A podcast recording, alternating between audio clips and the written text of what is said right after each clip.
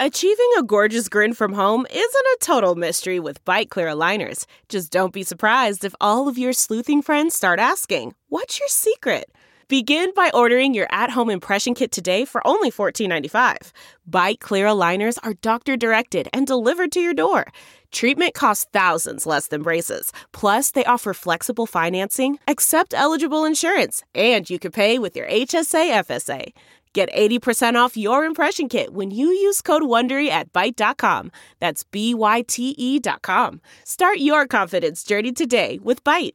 Delve into the shadows of the mind with Sleeping Dogs, a gripping murder mystery starring Academy Award winner Russell Crowe. Now available on digital. Crowe portrays an ex homicide detective unraveling a brutal murder he can't recall. Uncovering secrets from his past, he learns a chilling truth. It's best to let sleeping dogs lie. Visit sleepingdogsmovie.com slash Wondery to watch Sleeping Dogs, now on digital. That's sleepingdogsmovie.com slash Wondery. CarMax is putting peace of mind back in car shopping by putting you in the driver's seat to find a ride that's right for you. Because at CarMax, we believe you shouldn't just settle for a car. You should love your car. That's why every car we sell is CarMax certified quality so you can be sure with upfront pricing that's the same for every customer. So don't settle. Find love at first drive and start shopping now at CarMax.com. CarMax, the way car buying should be. Pues se terminaron los Juegos Olímpicos y hoy vamos a repasar aquí en Deportes al Detalle cuál fue nuestro momento olímpico. Y lo que se terminó fue la cordura en este podcast. Para quienes lo ven, vean cómo está vestido este señor. Fanáticos de Messi ahora en el PSG. Seguimos de luto en este podcast. Seguimos de luto. Esto es Deport al Detalle.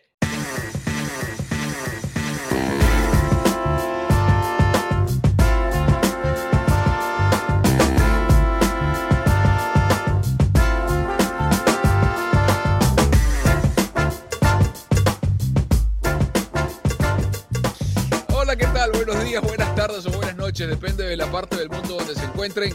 Él ya está aquí en Estados Unidos, está en una locación secreta, misteriosa. No le vamos a decir dónde está Carlos Ramón Justis con su sudadera Villamelón del Paris Saint Germain, que yo también tengo varias, pero eso es otro tema a discutir.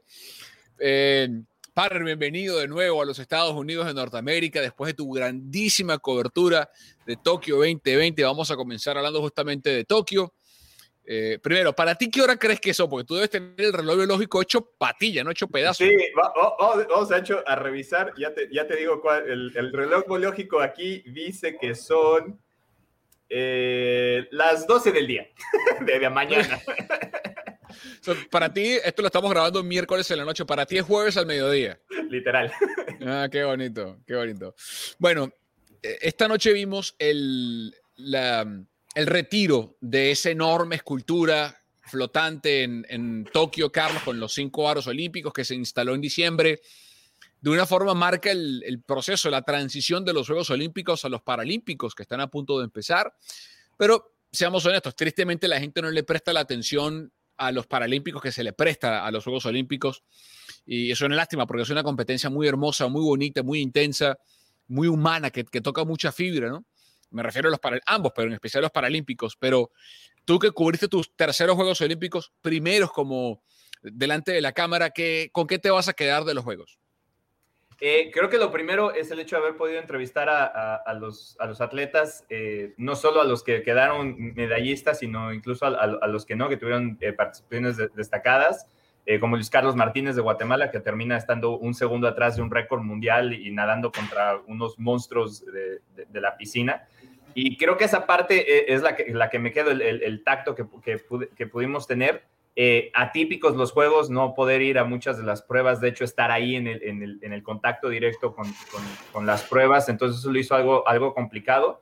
Pero bueno, creo que de hecho todas estas eh, complicaciones hacen que, que, tuvieras que buscar recursos para seguir haciendo el trabajo, para tratar de encontrar historias, para seguir estando, eh, pues justificando el hecho de que estás ahí, tratar de traer lo mejor de esos juegos para, para este lado, para todos los que los estaban viendo, entonces creo que eso fue lo más importante.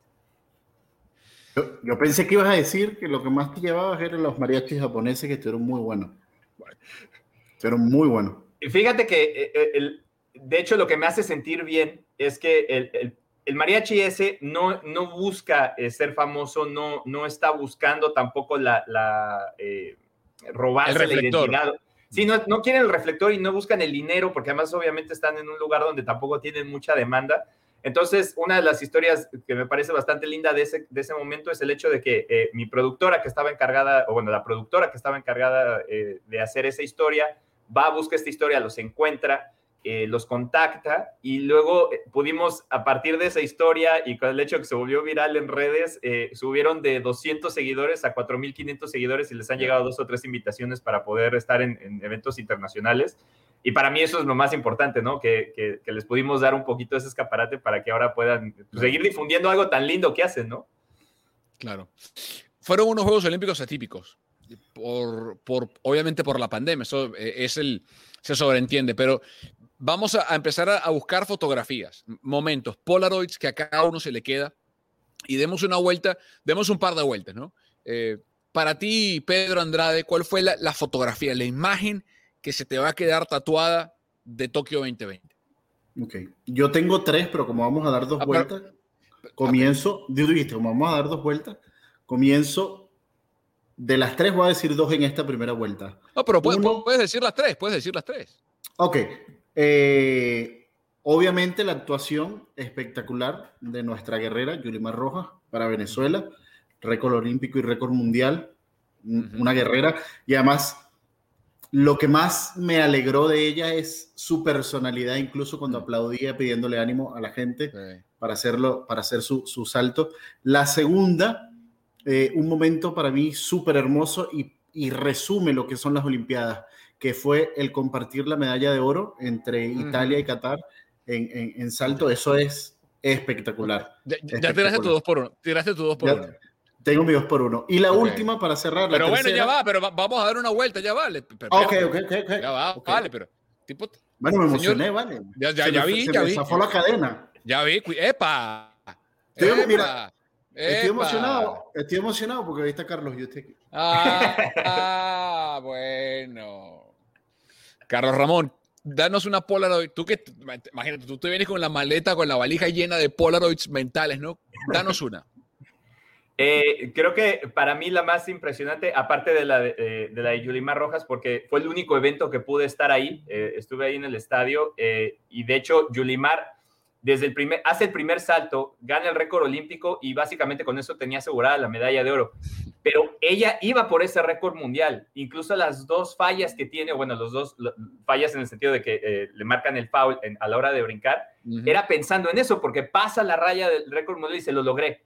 Entonces en su cabeza estaba no nada más ganar, ella quería pulverizar ese récord, se había preparado para estar ahí y lo logra y, me parece impresionante, además de, después de haber estado dos Juegos Olímpicos por detrás de Caterina Ibarwen, que también es una de las nuestras, y, que esa competencia la haya llevado a, además a ser una de la cara del, movimiento LGBTQ, eh, por lo que vive Venezuela, entonces me parece impresionante. Y la otra también sería la medalla de oro de Neisida Holmes en el, en el levantamiento de pesas, la ecuatoriana, eh, primera medalla en la historia de su país para una mujer y creo que eh, en, general las mujeres eh, latinas nos representaron impresionantemente en estos Juegos con las medallas en México, en la, plataforma, en los sincronizados. Entonces creo que la, actuación de, las mujeres en, Río, de, en Río, en, Tokio para, para los países latinoamericanos, que eso es lo, con lo que yo me quedo.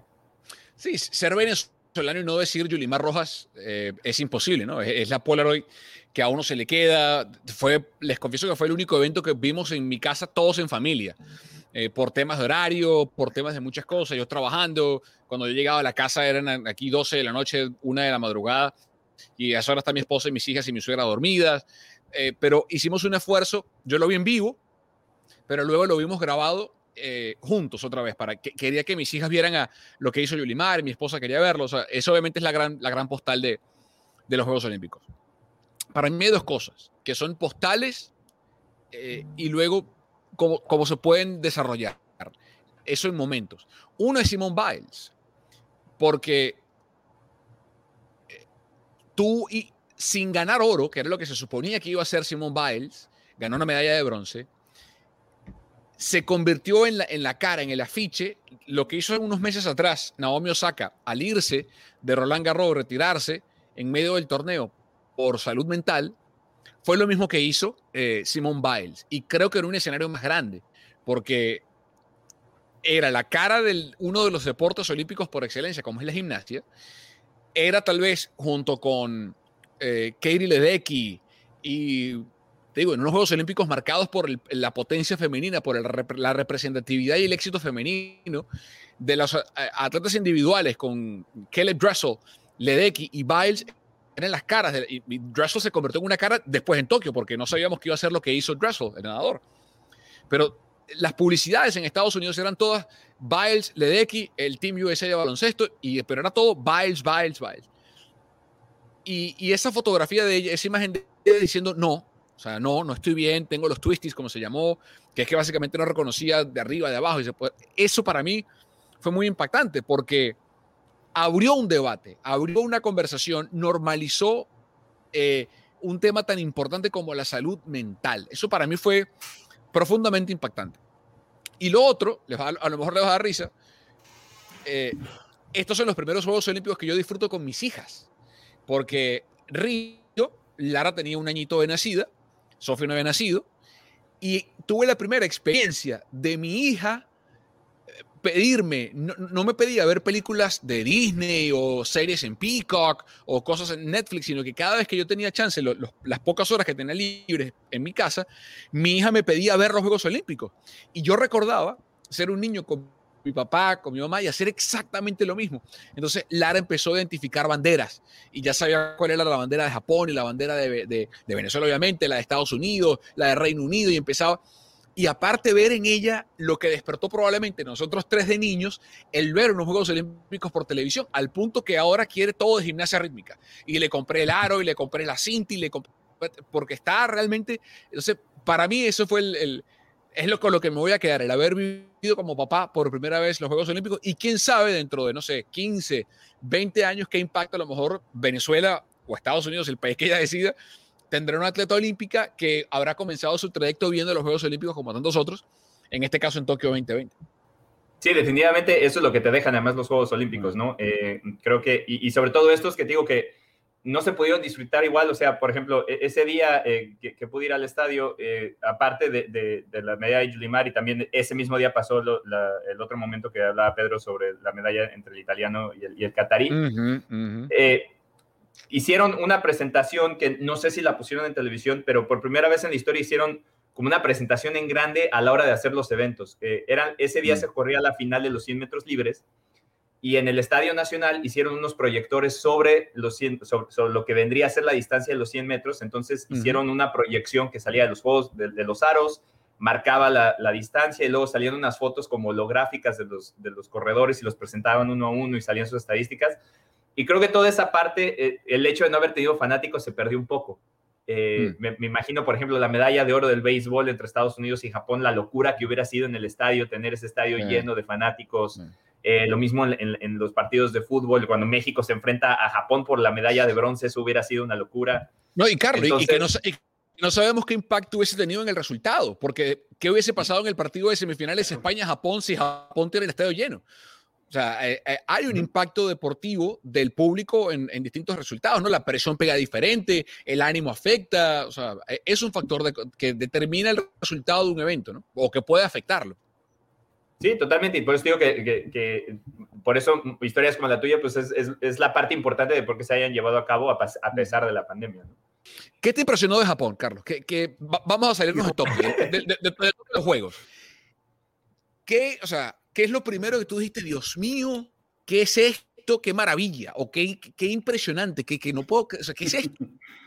Es lo, más impresionante es la, la, eficiencia y la amabilidad que tiene todo el mundo en, en, Japón. Eh, todo funciona al pie, de la, incluso desde la llegada al, al, al, aeropuerto, ese primer día que teníamos que pasar, todo el protocolo de COVID, eh, ponerme a pensar que lo, la cantidad de atletas, con la cantidad de gente que estaban procesando, que no todos venían, porque la realidad es que no todos venían sumamente preparados con las aplicaciones y todas estas cosas que nos pedían, eh, la paciencia que tenían para tomarte uno por uno, revisar que todo estuviera bien, pero además que todo se movía y en ningún momento dejabas de moverte. O sea, a pesar de que el proceso fue largo y duraste una hora y media, dos horas dentro del aeropuerto, eh, era una prueba tras otra y pasar un requisito y un requisito y un requisito. Después ves la ciudad, la ciudad, todo funciona exacto, eh, mm. llegas a, los eventos, todo, todo estaba por ejemplo, en los venues o en, los estadios, eh, uno tiene que pasar por una zona específica para poder entrar al estadio. Los, medios tienen un acceso, los fanáticos tienen otro acceso.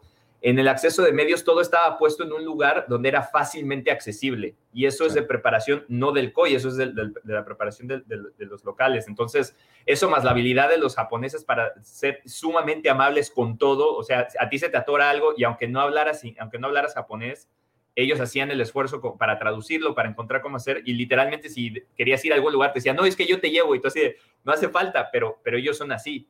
Entonces, eh, la verdad te quedas enamorado de, de, esas cosas y, es, y, yo tengo que regresar, o sea, yo tengo que regresar de vacaciones sí o sí, porque hay muchísimas cosas, hay tanto para ver un país además milenario, ¿no? Y, poder, y no, no, poder ver todo eso, pero digo, la eficiencia, la limpieza y la amabilidad creo que son las tres cosas que te quedas realmente con, con el ojo cuadrado.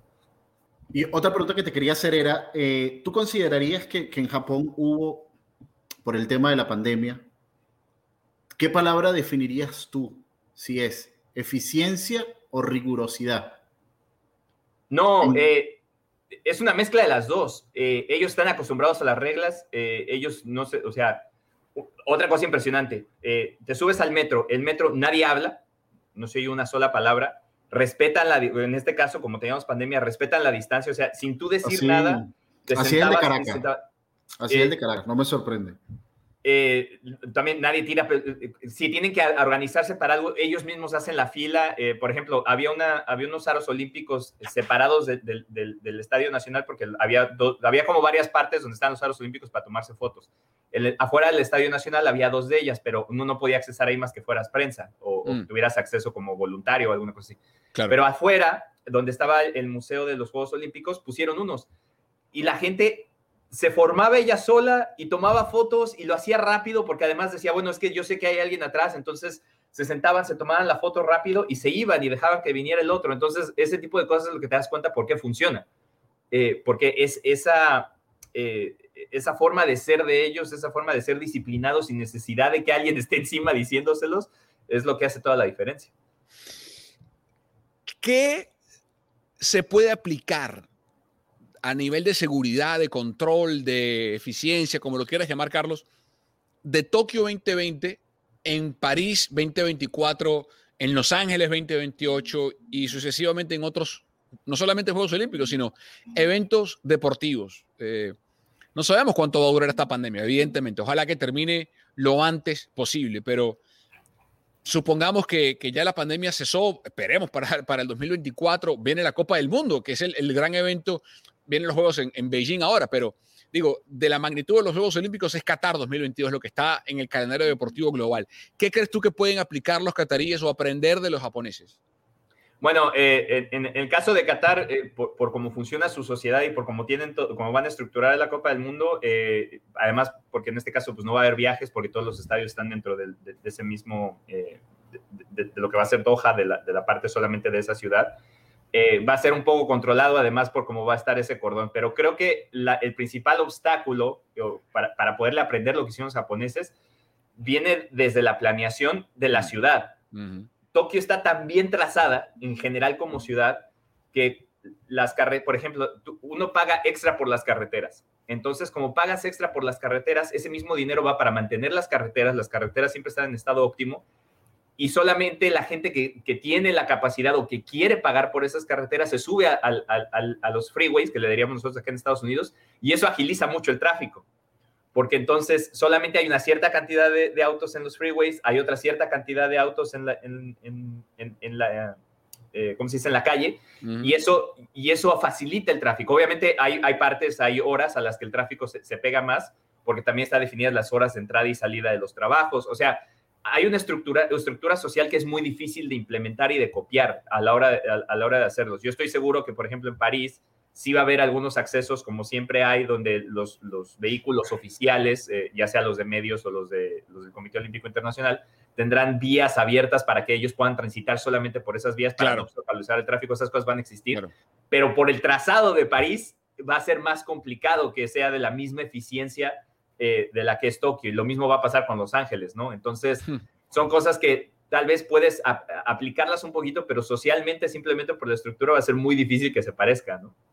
Bueno, y para, para cerrar Tokio y meternos en el tema Messi y, y Paris Saint Germain, ¿dónde ubica cada uno estos Juegos Olímpicos en su ranking de favoritos? ¿Está en el top 3? ¿Está en el top 5? ¿No entran ni en el top 10?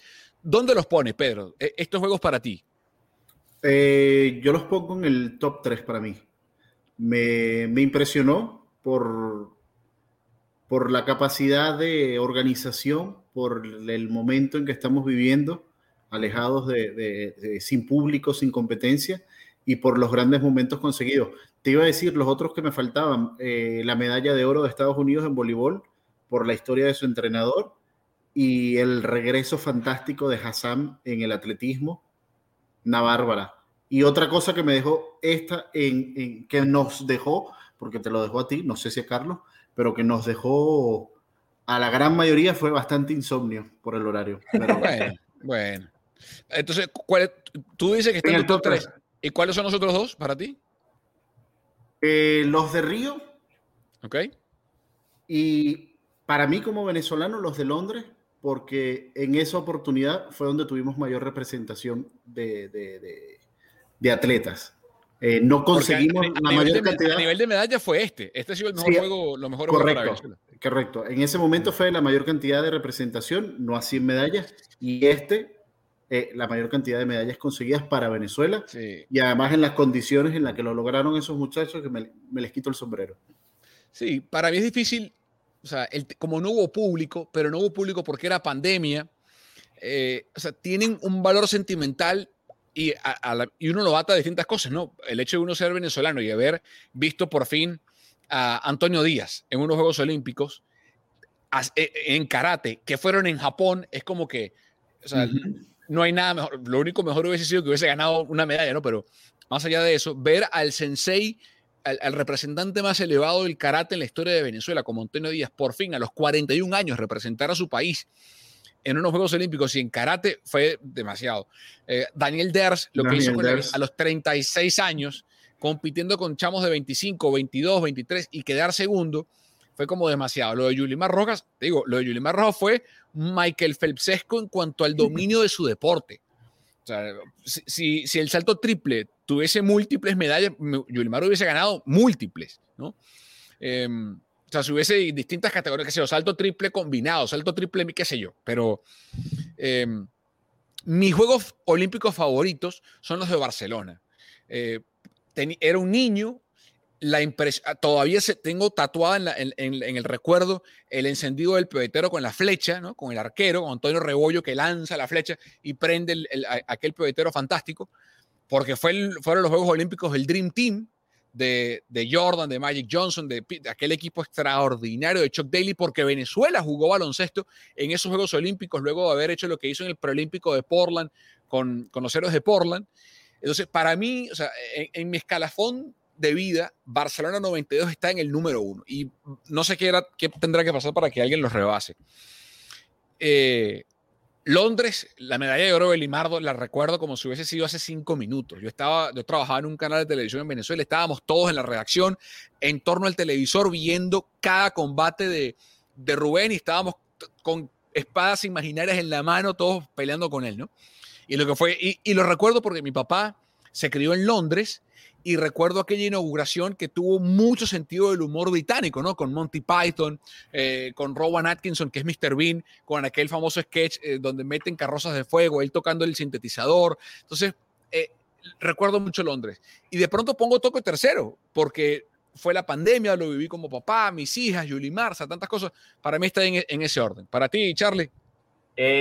Yo creo que yo pondría primero Sydney 2000, eh, simplemente porque yo en aquel momento eh, estaba muy involucrado en la natación, a pesar de que también estaba en el fútbol, era cuando estaba tratando de estar en, el equipo nacional de México, y me acuerdo involucrarme mucho con los Juegos Olímpicos con Ian Turf eh, en, aquel momento. Antes de eso, con Atlanta y, en Barcelona, recuerdo haberlos visto, pero no estar con el, o sea, no tenía el mismo involucramiento ni emocional ni, físico para, para estar ahí.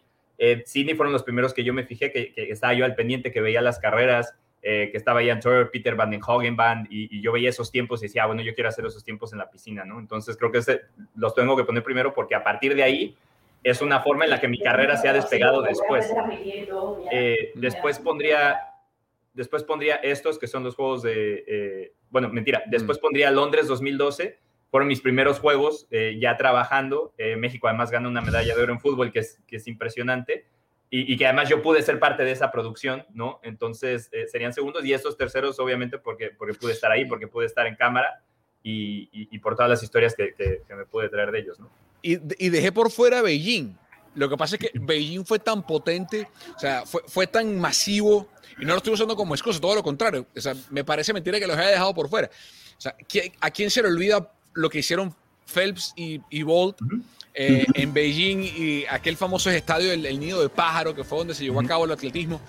Eh, en fin, dejamos atrás Tokio 2020, tenemos que hablar de, ese lamentable suéter que tienes puesto, Carlos Ramón. No, no es, mi culpa. No, es mi culpa. no es mi culpa que los demás se vayan a subir al carro. Bienvenidos al carro. Este carro partió hace mucho.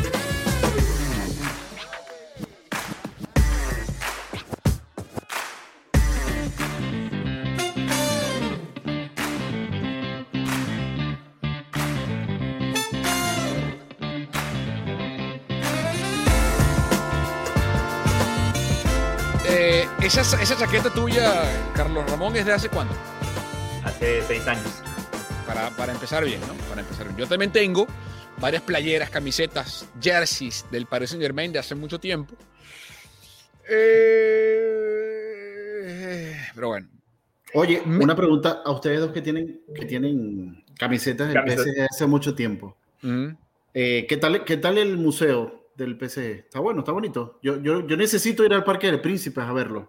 Fui al Parque de los Príncipes en el 2012 y no está el, está el Museo del Cerrado. No fui, no pude, o sea, fui al estadio, no pude entrar al estadio porque era de noche, eran como las 12 de la noche, pasé por fuera. Eh, entré a la tienda del PSG, una de las 700 mil que tienen por todo París. Eh, pero bueno, ya iremos a ir a, a París. A ver qué pasa con eso. Este, yo, yo voy a tener que hacerle así un poquito en, esta. Eh, durante la Copa Mundial Femenina de la FIFA, eh, una de las principales sedes era París. Entonces, literalmente, el Parque de los Príncipes fue un lugar donde me metí, entré, subí, bajé, eh, entré por un lado, entré por adentro, entré por fuera, fui a la cancha. Fui, entonces, para mí, que, que de hecho, me apego con el Paris Saint-Germain porque la realidad es que el Paris Saint-Germain, incluso en, Francia, que son algo que platiqué con la gente en Francia, específicamente cuando fuimos a las, últimas fechas en Lyon, es que el Paris Saint-Germain está considerado un equipo boutique. El Paris Saint-Germain aparece en los 80s, 90s, lo crean con esta identidad gráfica avant-garde y, todo siempre ha sido muy bonito con, el París y además ahora tiene mucho dinero. Entonces lo consideran un equipo boutique y a la gente en general en Francia no le gusta, no les caen bien a mí siempre me ha gustado la ropa precisamente por eso, porque al ser un equipo boutique se han preocupado mucho por hacerlo marketable. Y entonces a mí siempre me ha gustado la ropa del París y va más por allá porque tengo tantas. Este, la, línea, la línea exclusiva de Jordan. Pero ojo, ojo, ojo, porque hay algo que es cierto. El uniforme clásico del París Saint Germain, eh, eh, para mí es mucho mérito, eh, nos estamos dejando un poco, pero que, que un equipo nuevo, como el PSG, digo, nuevo en el contexto del fútbol europeo, que en su momento fue el PSG, haya logrado encontrar una identidad gráfica de uniforme, o sea, todo el mundo reconoce que esa remera, esa camiseta, ese jersey azul con la franja roja en el medio, ese es el PSG, ¿no? Em, pero bueno, ah, Dios mío, no, puedo creer que vamos a decir esto. Hoy presentaron a Messi en el Paris Saint Germain. Eh, hicimos el podcast la semana pasada, Carlos, el día que Messi ya no estaba. No sabíamos a dónde iba a ir, se suponía que iba a ir al PSG. ¿Cómo resumes tú todo esto? Eh, la ida de Messi, la llegada a PSG, ¿qué tiene que, obviamente la obligación es ganar la Champions, pero ¿cómo, ves todo? Eh, primero, creo que, y, no estuvo la semana pasada, pero la, responsabilidad es de una mala gestión del Barcelona, no solo gestión mala con Messi, no tiene, o sea, no tiene que ver, pero yo lo decía en algún momento, el hecho de que Messi ganara el 15% de todas las entradas del club, en algún momento iba a romper el cochinito, era por lógica. Por eso, uno, por eso un, jugador, por más que sea Messi, no lo puede sujetar a que tenga ese tipo de poder eh, económico. En algún momento iba a tener que pasar esto, porque es una mala gestión en general de todos los activos del club. y entonces tiene que salir. Entonces es una mala gestión del Barcelona y por eso Messi tiene que salir. Yo, eh, yo creo, yo ahí discrepo un poco lo que dices y, y, lo voy a poner por un ejemplo que está ocurriendo hoy. Primero porque el caso de Messi es tan atípico para el Barcelona que, por ejemplo, su salida ya representó un 70% menos en su venta de mercadería el día de hoy. Solo el día de hoy. Pero no importa, porque otra vez, todo el mundo cuando se habla de venta de mercadería es una mentira. La marca ya le pagó al Barcelona por vestirlo, se acabó. No va a entrar más o menos dinero por eso. La el porcentaje que se. El, es más, el Paris Saint Germain, el mismo porcentaje que se, que se va a ganar por tener a Messi ahí es muy bajo. Si acaso por visibilidad la marca, la marca Jordan le está ganando algo. Pero, pero, revaloriza muchísimas cosas. Por ejemplo. Pero los contratos ya están firmados, ¿no? De todas maneras, los contratos que ya están, hoy salga Messi o no salga Messi, los contratos están firmados. El Barça los firmó como el Fútbol Club Barcelona. Obvio, eso no, eso no lo cambias, pero por ejemplo, cuando vayas a renegociar ahora con Rakuten otra vez tu marca Barcelona, habría que ver de aquí a allá ¿Qué figura está en el Barcelona? Sí, pero, pero, no vas a tener ningún jugador, está por encima, ningún jugador está por encima de una institución para, para solventar. Y no vas a tener el 15% de todos los activos. El 15% de todos los activos de un club es una barbaridad. No, no, no. Y, y, ojo, el problema del Barcelona, más allá de los 15%, o sea, el 15% de los activos del Barcelona, de, de, de Lionel Messi, es que también le diste demasiados activos a exjugadores que no pueden estar. O sea, te pusiste a la cochinita loca. ¿En qué sentido? En que inflaste tu base salarial eso, porque querías equiparar al resto a la altura de Messi. Es que eso tienes que, hacer. Querías que lo tienes que hacer. al resto a la altura de Messi. Está comprobado, está comprobado que no puedes, por eso no lo puedes hacer. Tú, tú una plantilla donde tengas un jugador que está acá y los demás acá, nunca te va a rendir. Eso es por lógica. Entonces, la prueba más factible de esto es lo que hace Tom Brady cuando cada vez que cambia de equipo. Tom Brady podría romper contratos cada vez que quisiera, pero él se preocupa por tener un equipo bueno. Entonces dice, bueno, me voy a bajar el sueldo y voy a hacer que pueda tener el equipo suficientes activos para venir. Acá el Barcelona no hizo eso. Y no es porque Messi no se lo merezca, pero en algún momento esa gestión tenía que haber sucedido. Y ahora te pregunto, porque también aquí viene la otra duda. El Barcelona no puede pero ¿por qué el City y el, y el, y el Paris Saint Germain sí pueden más allá de que su... Porque, ojo, el contrato de Messi, ¿cuánto es en el, en el, en el PSG? ¿Por, ¿Por cuánto dinero? ¿A cuántos años? ¿A cuánto le están pagando también a Neymar? Y ahora habrá que ver, aunque Mbappé diga que no renueva, ¿a cuánto? Pedro, Pedro. o sea, estamos sobre, sobrecomplicando el asunto. Estamos complicándolo demasiado. El equipo está mal manejado. El Barça tiene más de una década siendo mal manejado. Y oh. llegó un factor externo impensado, improbable, que agravó mucho más la situación. Que se llama COVID-19. De nuevo, ¿qué, para resumir qué pasó, para los que no están enterados, ¿qué fue lo que pasó? En España hay un, hay un límite salarial que no es como el de la NFL, que es duro eh, que, y, que, y que es el mismo para todo el mundo. En la NFL el tope salarial son 182 millones de dólares y usted no se puede pasar de ahí. Es un hard cap, no se puede pasar. ¿no? En la NBA hay un tope blando, te puedes pasar, pero pagas una multa. ¿sí? En España viene determinado por los ingresos y egresos del club. Entonces, hay, un, hay, un hay una cifra que la liga determina. Si el Barça egresó tanto e ingresó tanto, el número permitido para su tope salarial es tanto. Ese tanto viene siendo el más alto de la Liga Española desde hace 10 años, más que el Madrid, más que todo el mundo. Viene la pandemia, se elevan los egresos, no hay ingresos porque no venden jugadores, porque no hay taquilla, por un montón de cosas, por ende ese tope salarial disminuye. Y disminuye cuando se le vence el contrato a Messi y tienen ya salarios groseros, exagerados, acumulados, que hacen que ese tope salarial no se pueda mover. Aunado a eso, la gente que dice, ¿por qué Messi no se bajó el sueldo y jugó gratis? Porque no puede porque la ley en España impide que un jugador se baje el sueldo de un año a otro y por más que no es, es el mismo contrato, es el mismo jugador en el mismo club, hizo una renovación de contrato, Messi que ganaba 70, se lo baja al 50%, es decir, 35 millones de euros y no puede bajárselo más porque la liga se lo impide. ¿Por qué? Porque dice, bueno, espérate, que hay algo raro. ¿Por qué tú ganabas 70 y ahora vas a ganar 10?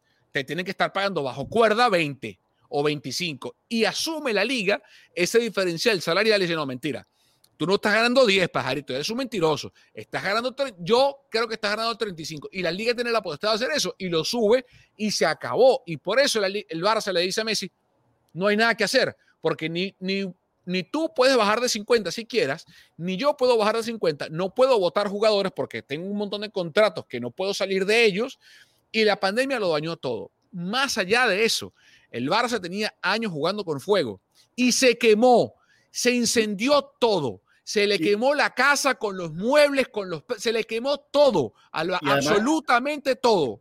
Y además agrégale que Tebas, que ahora imparte la ley, lo hablamos en el podcast pasado, fue el primero que permitió que incluso a este punto se llegara, cuando, cuando le dio la flexibilización. Pero Tebas, pero Tebas, precisamente pero, Tebas, pero Tebas es un culpable menor para mí porque está bien, y, si les está pasando factura por la Superliga, está bien que se las pase, porque la Superliga fue una barbaridad de idea, o sea, una, una burrada de idea. Está bien. Que, ojo, que sigue viva, aunque no, que viva va a seguir, que viva va a seguir. ¿Qué viva va a seguir? ¿Qué Super Pedro? No, Pedro, no, no, no. No, no, no, no, no, no. No, Pedro, no, no, no. Hay, Superliga, hay una parte muy Superligas, ¿Hay Superligas en los ingleses? No, no hay Superliga. Si los ingleses no Superliga, eso no va a existir. Ojo, esta semana tenían que avalar el acuerdo CBC en España. Pedro, no hay Superliga, no hay Superliga. ¿Lo avalaron? No hay Superliga. Pedro, ¿lo avalaron? No hay Superliga. No importa. Olvídate de la Superliga. Respóndeme una, una cosa. Pero respóndeme una cosa. Hay Superligas en el Chelsea, hay Superligas en el City, hay Superligas en el Liverpool. No hay Superliga, Pedro. No hay Superliga. Si los equipos ingleses eso no existe. No hay. Y el, PSG, no, y el PSG no se va a meter y el Bayern no se va a meter.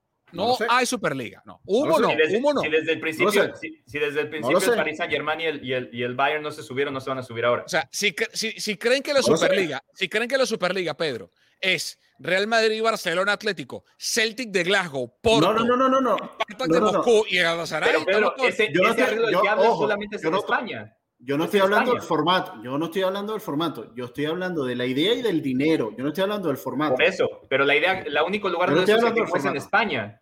Ojo, lo que te estoy diciendo es que yo no estoy hablando del formato de la Superliga que ya está concisa y estos son los equipos. Yo estoy hablando del poder económico que la Superliga quiere traer. Está vigente. ¿Por qué? Porque hay una guerra de poderes económicos marcada directamente y en España se nota. Bueno. La CBC se tenía que firmar esta semana y no se ha firmado. el, Barça, el, Barça, y el Madrid dijeron que no. por eso. Es lo que te estoy diciendo, pero en fin. Pero, Entonces, Messi llega al PSG. Vamos a meternos porque nos, nos fuimos por otro lado. Messi llegó al PSG y tiene que ganar la Champions este año y el que viene. No es que uno de los dos. No, no, no. Este y el que viene. Si gana uno, bueno, ganó una Champions. Y ganar y repetir es muy complicado. Pero ahí te va. Eh, tiene que ganar por lo menos una de dos con Messi ahí, porque ya después el tercer año es opcional y vamos a ver si se viene a la MLS, se devuelve a Barcelona para retirarse, se va a Rosario a jugar con Newell, qué sé yo.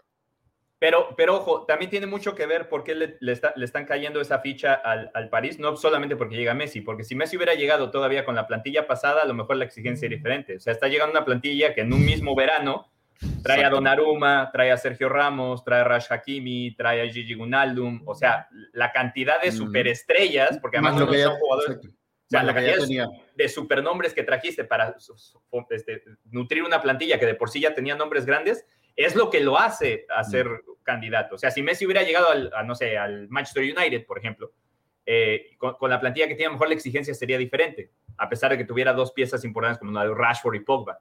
Pero acá literalmente armaron un super equipo y la cereza en el pastel es Messi. Entonces ahí es donde viene la exigencia. Pobre Pochettino. Y, lo interesante, habrá que, habrá que ver cómo, yo creo que sí le funciona porque además por el carácter de los jugadores, en general están bien, tienen un, tienen un solo líder que eh, va a llegar como líder, eh, llega como líder y va a ser el líder de ese equipo, y los demás son jugadores que rinden mucho Messi y Neymar se llevan muy bien, van a estar en una, primero están en una, en una liga que les va a exigir un poco menos y sobre todo con ese, con ese monstruo de equipo, además pensando también en las ahora las opciones que tienen para ser jugadores de, banca, porque a lo mejor ahí podría romperse un poquito, ¿no? Si el once inicial es este y los otros están como por acá, bueno, entonces a la hora de pelear con las competencias se les puede complicar, pero ahora tienen esa opción. Eh, yo sí creo que el París hizo una buena gestión, por lo menos en este verano, porque entonces Muy se, buena. preocupó, se preocupó Muy de los buena. sueldos, porque cinco de esos jugadores llegaron sin tener que soltar un solo centavo. Entonces, ahora de preocuparte de los sueldos, puedes hacer eso que, que está diciendo Carlos. A lo mejor le puedes pasar un dinero por debajo de la mesa y nadie se entera, porque el Estado, Sí, no, el no, Estado catarí puede hacer eso. ¿Qué otra Pero cosa? en el perfil financiero lo hicieron a la perfección. No, y otra cosa que es importante decirle a la gente, cuando escuchan el término coste cero, cuidado cómo se utiliza ese término. ¿eh? ¿Qué significa o qué debería significar el coste cero? Que en este caso el PSG no tuvo que ir ni al Madrid ni al Barça a pagar por Messi o por Ramos, ¿sí? Pero el PSG tuvo que pagar una prima de fichaje. O sea, no es que Messi llegó al, al PSG gratis. O sea, el término, en, en esta vida y en el fútbol nada es gratis, mucho menos eso, ¿no? Entonces, hay una prima de fichaje que se tiene que pagar, que entra en los egresos del club. Hay, una, o sea, hay un montón de, de gastos que atacar más allá del fichaje en sí, ¿no? Pero es lo que dice Carlos. O sea, todos llegaron sin tener que pagarle fichaje al club de proveniencia. Ujú. Eh, para ir cerrando, ¿cuál es el 11 de gala del PSG? Si van a jugar la final de la Champions mañana contra el City, contra el Chelsea, que ganó la Supercopa, vamos. ¿Cuál es el 11 de gala? ¿Cuál es el 11 top? Tiene que ser Donnarumma, Hakimi, Ramos, eh, después no me acuerdo quién está de central y de Marquinhos, está Marquinhos. Marquinhos. El lateral izquierdo es, eh, Bernat, Juan Bernat. mm, pero bueno, Be- Bernat. Luego Bueno, me, tienes, gusta más Bernat me gusta más Bernat que Kurzawa, pero Bernat. claro, eh, luego tienes a Wijnaldum, tienes a Eh, ¿quién es el contención? Paredes. Eh, Paredes, Paredes. y arriba Messi, Messi, Mbappé y, y- y Neymar. Y Bueno. además, además, quedan justo en las posiciones que mejor les van. Bueno, están dejando en la banca a Di María, a Pablo Sarabia, a Julian Draxler, eh, a Xavi Simons, que apenas está irrumpiendo, a Rafinha, a Ander Herrera, ¿no? Eh, es una barbaridad. Eh, y, a, Ke- y- a Keylor Navas. Y Keylor. Y si está. Marquinhos y Sergio Ramos, queda eh, Presnel Kimpembe en la banca. Es una, es una barbaridad de equipo. Es una barbaridad de equipo. Y, y además a corto plazo, ¿no? O sea, es pensando, o sea, no es sostenible. Entonces es, es- o sea, estamos armando esto para que por fin se nos dé. Claro. Y, y las facilidades que, que se dieron de todo lo demás, porque, por ejemplo, el City no pudo ni siquiera pensar en Messi, porque viene y desembolsa una cantidad enorme por Grealish. O sea, a- ellos sí tuvieron gastos. Y el día siguiente. Bueno, pero eso, eso ya es muy malo. Eso, ya. Eh, lo mismo le podría haber pasado aquí al, al, al, al, al PSG con Messi. A lo mejor, o sea, Yo no sé, si- yo creo que va- este va a ser debut y despedida para el PSG con Mbappé. O sea, algo me dice que, que va a jugar este año ahí porque es el, el año de contrato que le queda, más allá de que el jeque hoy dijo que, bueno, no sé qué más quiere eh, Kylian si le trajimos un... Y es verdad, o sea, lo tiene todo. eh, está para él ser el, no el príncipe, el rey de París, porque es el más joven de todos, es el que más carrera le queda de, las, de los tres mosqueteros, ¿no? De París, de Messi, de Neymar y, y Kylian. Él es el que es el más joven de los tres, eh, eh, es el que ha ganado un mundial de los tres, eh, es el que está más cerca de repetir otro mundial, porque yo creo que Francia es más que Brasil y que Argentina hoy por hoy. Pero a mí me dice que em, algo me dice que Mbappé va a terminar en el Madrid, ¿no? Que, que va a haber la Liga Española desierta, el Madrid en, en franca reconstrucción eh, y, y ser el rey del Real Madrid no es igual que ser el rey del PSG. Así el PSG gane la Champions, ¿no? Y a lo mejor el atractivo es devolverle la gloria al Madrid, de ser el rostro de un proyecto que no está en ruinas, pero que se está reconstruyendo en el nuevo Bernabéu, eh, le resulte demasiado atractivo para dejarlo pasar a Kylian Mbappé y no lo culpo si llega a ser Y no- ese el, el futuro. Y a mí no me gustaría estar en los zapatos de Pochettino y de Mbappé en este momento. De Pochettino, yo creo que por el compromiso enorme que tienes de, a juro, a fuerza, con ojos cerrados, con las vendas, las manos atadas, de ganar la Champions. Es que no hay. O sea, imagínate tú que no la ganara. O sea, es un fracaso total que le marcará, no sé si le marcará la carrera, pero quedará señalado de con esta monstruosidad de videojuego que te montaron, no pudiste. Y en los zapatos de Mbappé, como lo dices tú, aunque este quizás sea su año de despedida, eh, que, que además suena lógico, imagínate quedar a la sombra, porque pudiese pasar a la sombra de Messi, Neymar y luego Mbappé, o por ejemplo decir que se ganó la Champions League porque llegó Messi. Pero te digo Porque una tú cosa. no pudiste ganarla en años pasados. Eh, Yo te digo una cosa. parte del, del, discurso y parte de lo, de lo que hay. Yo me pongo en los zapatos de Mbappé. O sea, ¿cómo pensaría yo? Si yo estuviese en los zapatos de Mbappé, yo pensaría así. Bueno, voy a jugar este año, a ver cómo me va, porque no sé qué va a pasar, ¿no? Y si todo funciona bien, renuevo un año más. Un año más. Firmo por un año. porque, ¿sabes por qué? Porque me quiero dar el tupé de jugar.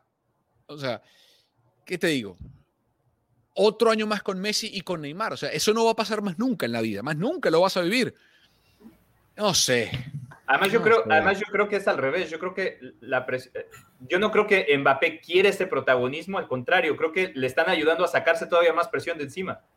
O sea, Mbappé, está llama, Mbappé y Haaland están llamados a ser los nuevos eh, grandes superestrellas. Entonces, si le traes a Messi y los reflectores se van con Messi y ya estaban con Neymar, le estás quitando presión. Entonces, yo creo que para Mbappé en ese sentido le funciona el hecho de que llegue Messi, le está sacando presión de encima. El que sí tiene una presión ahora impresionante es Pochettino, porque además se van a mirar las formas.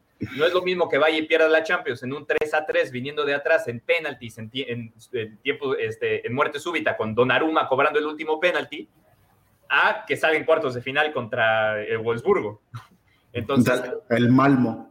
Tendrá que ver mucho, tendrá que... ver mucho las formas en cómo llega el PSG a las instancias finales y si puede llegar a la final y cómo, cómo juega la final, si es que la gana o la pierde. O sea, por ejemplo, yo no creo que el, el, el City, por ejemplo, en este momento, salvo el hecho de que es Guardiola el técnico, pues el City no tiene la misma, a pesar de órgano, no tiene la misma presión. Yo les, hago una, yo les hago una pregunta, porque yo no, no he escuchado a nadie hablar de esto. Para despedirnos quedan cinco minutos.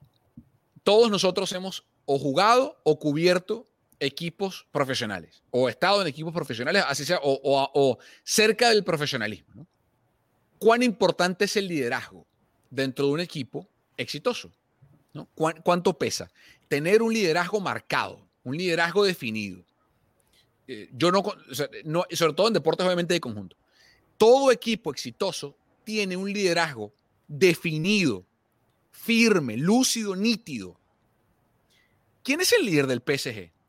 Porque llegaron una cantidad de caciques a esa tribu y yo no sé quién es el líder, ¿eh?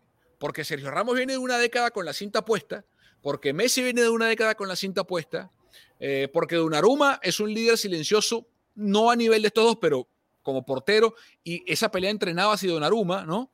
Eh, porque Neymar es el, la cara de la, se le finge este proyecto faraónico.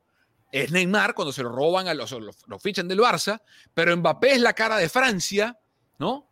Eh, entonces, ¿quién, o sea, ¿quién pega un grito? ¿Quién ordena? ¿Quién? Es Marquinhos. Eh, porque con, ¿Estás seguro de eso? ¿Estás seguro? Yo no. Yo no estoy seguro de eso. Lo que pasa es que por, Messi, siempre ha tenido, para mí Messi siempre ha tenido el gafete por lo que significa en la cancha, pero hasta esta Copa América, hasta, hasta esta Copa América, no lo había visto pegar un grito igual. Y la única cosa que, y la única cosa que Messi hace bien, porque hay una cosa que, hay una cosa que Messi hace bien en ese sentido, cuando, cuando estaban Xavi y esta, él delegaba esa responsabilidad de los gritos. ¿Quién, ¿Quién va a ser el campeón del PSG? Neymar, ¿no? No, se lo van a dar Ramos. Se van a dar Ramos. Bueno, no, no, no, no, no, no, no, no, no, no, no, no, no. Bueno, tiene que haber tres. Tiene que haber tres. Tres y, y, y, el, y, el, y el, ¿cómo se llama? Y el comodín. Ajá. Ahorita lo tiene Marquinhos. Yo no creo que se lo quiten a Marquinhos. Tiene que ser Marquinhos, Neymar y, no sé, ¿verdad? Los que, no, ¿Cómo Ramos está llegando? No, vale. No, importa. Es, no es, por, no es, por jerarquía. Los otros, los, no todos los jugadores. Yo, no creo, yo creo que es más saludable yo creo que es más saludable que no se lo digan a ninguno de esos, Carlos. O sea, los que están, los que, los que estaban de antes, mira, este equipo es de Marquinhos, este equipo es de Neymar, este equipo es de Mbappé. Pero ojo, estamos hablando, estamos, cosas diferentes. La, cinta de capitán la puede llevar Marquinhos y está bien, le respetas la jerarquía, se la pone Marquinhos y todo bien. Pero dentro de la cancha, a la hora de pegar los gritos, Ramos va a pegar los gritos ahí, por, la, por el tipo de porcentaje que tiene. Si choca o no choca con sus compañeros, eso ya va a ser otra historia. Pero, pero el que toma ese rol por, la por el tipo de jugador que es, es él. Y si se puede conjuntar con los demás, es, fantástico. No importa que tengas tres o cuatro líderes en la cancha. De hecho, a veces es hasta mejor. Siempre y cuando no choque uno con el otro.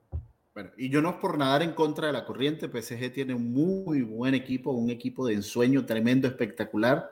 Pero viendo el Chelsea hoy otra vez, te digo. Ey, ey, espérame.